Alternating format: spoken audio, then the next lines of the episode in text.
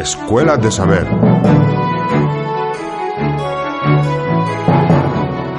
Guerra Civil Española por Juan Andrés Blanco Rodríguez. La Guerra Civil Española como enfrentamiento militar. Parte 7. La caída de Cataluña. Tras ser conquistada Tarragona, la posibilidad de la ocupación de Barcelona cada vez es más cercana. La aviación de los rebeldes bombardea la ciudad condal sistemáticamente hasta el 24 de enero. El 22, los franquistas van ocupando Solsona, Olesa, Garraf y Manresa. Negrín ordenó la salida de los órganos del Estado republicano para trasladarse a Gerona y Figueras existía una reducida posibilidad de defensa debido a la especial situación de la ciudad condal, rodeada de colinas, además de la protección que podían suponer el mar y los ríos Llobregat y Besos.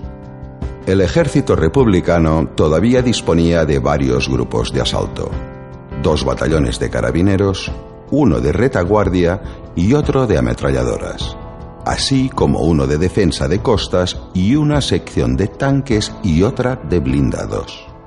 Pero el clima de pesimismo estaba muy extendido y el 24 se ordenó el traslado de parte de las fuerzas de asalto y de carabineros hacia Gerona. La medida reflejaba la escasa confianza en la posibilidad de defensa, que se demostraba también en que el primer militar encargado de defender la plaza, el general de artillería José Brandaris de la Cuesta rechazó el nombramiento, que finalmente aceptó el coronel Jesús Velasco Echave, bajo el mando supremo del general Hernández Sarabia. El mismo día 24 se decretó el estado de guerra en todo el territorio republicano, algo que no se había hecho con anterioridad por el recelo de los políticos a la posible intervención de los militares. Y eran estos, algunos de estos, los que aún confiaban en ciertas posibilidades de defensa y, junto con la prensa escrita y la radio, trataban de movilizar para la defensa a la ciudadanía rememorando la gesta de Madrid en noviembre de 1936.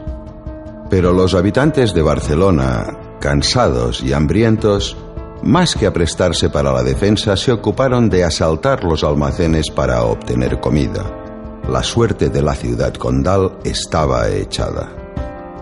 El 25 de enero las tropas de Yagüe cruzan el Llobregat y a continuación lo harán las de Solchaga y Gambara, encontrando escasa resistencia.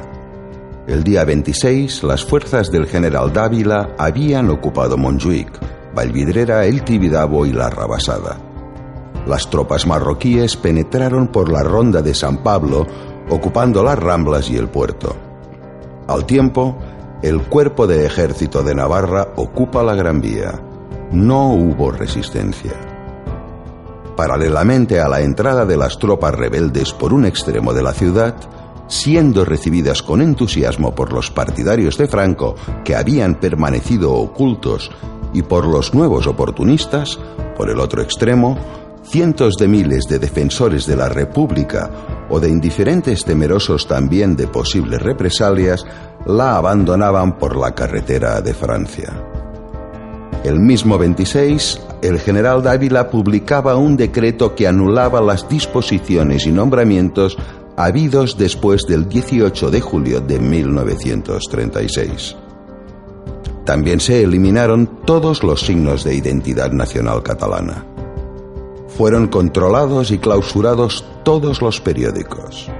El 27 aparecía la hoja oficial de Barcelona y La Vanguardia, ahora con el lema de Diario al servicio de España y del generalísimo Franco.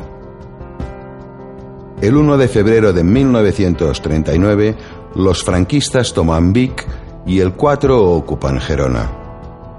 En esa misma fecha, Azaña, ante Negrín, Martínez Barrio y Álvarez del Valle afirma sin ambajes que la guerra está perdida y se dispone a abandonar España.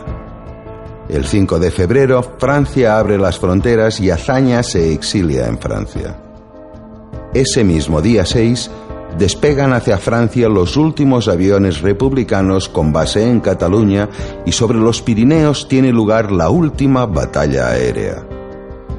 El 8 de febrero, Negrín se instala de momento en Le Pertus antes de volver a España.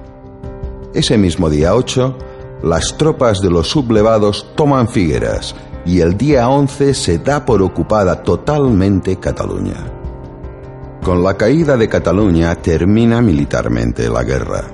La República dispone de lo que queda de la región catalana hasta Francia, Levante y la zona centro con Madrid.